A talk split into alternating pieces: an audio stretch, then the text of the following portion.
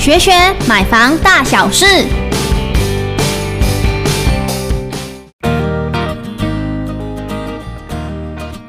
给了房仲斡旋金却反悔，拿得回来吗？建筑先生教你搞懂什么叫做斡旋金。大家好，我是建筑先生 Jackson。哎，其实有网友来问。建筑先生有关于斡旋金这个问题，他私底下留言给我们，那我们就趁这集公开的去分享解决他这个问题。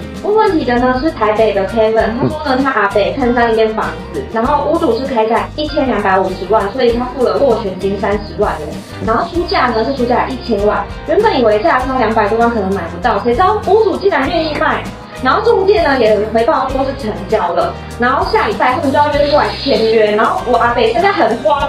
他只是问问的感觉而已，他没有真的要买。那他现在有点反悔，那他三十万是拿得回来吗？那这个问题呢，其实蛮有趣的哈，也蛮尴尬的哈。那既然关于斡旋金，我们首先来聊聊什么是斡旋金。其实斡旋金这个机制呢，就是为了让买卖双方各自承担部分的责任跟义务，不要让房仲呢在中间沟通白蛮辛苦的一场，然后你却突然不买或不卖了。你要知道呢，其实房仲呢在这个过程跟买方跟卖方议价。然后去询价，然后去探对方的底价。其实这个过程呢，很多时间跟人力成本的。其实有时候买房子不是在同一个县市的，反正他可能跑到外县市，你突然说不买了，那其实那中间的过程，中间的车马费，对房仲来讲都是成本上的考量哦。那钱拿不拿得回来呢？关键在于那个屋主到底有没有签字。什么叫签字呢？因为屋主如果接受这个一千万的出价，然后又签字，那代表这个合约就成立了。那斡旋金就转成定金了。既然屋主签字，然后斡旋金转成定金，那你当然就拿不回来啦。如果你反悔，那那三十万就变成违约金了。那其实这样呢天门阿北就连一毛钱都拿不回来。那另外呢，可能有一个状况哦，不知道 Kevin 阿北跟这个房仲呢签的是一般委托还是专任委托？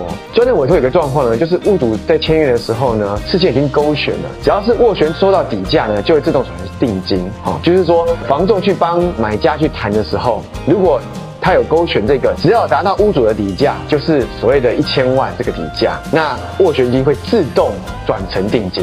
那这个状况呢，其实如果你反悔，你的斡旋金其实也拿不回来了。那所以当天的阿飞就是在闹哦。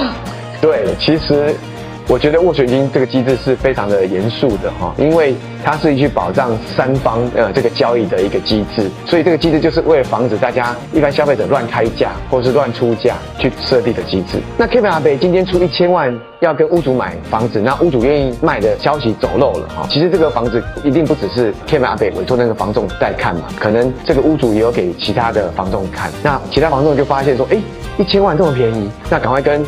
他的买家说：“那你出多一点，出高一点，多出个三十五万好了。那这样屋主不是心里就动摇了吗？对，Kevin 阿北就没有保障。所以屋主如果卖给另外一个多出三十万的买家，他也要付违约金，因为他已经跟 Kevin 阿北这边的约定造成一个违约的状态。其实他就相对制约这个屋主，让屋主呢可以遵守原本的这个合约的精神。”其实呢，大家买房子呢，不管是跟房仲或跟建商买，都要有一个心态，就是你要买这个房子，是真的要很认真考虑过，然后你再去做付斡旋金或去付定金。其实大部分文件呢，都有白纸黑字，都是有具法律效益的。千万不要把买房子当做玩游戏的心态，出价出好玩的，因为这样会造成双方甚至第三方的一个困扰。建筑先生，我们下次见。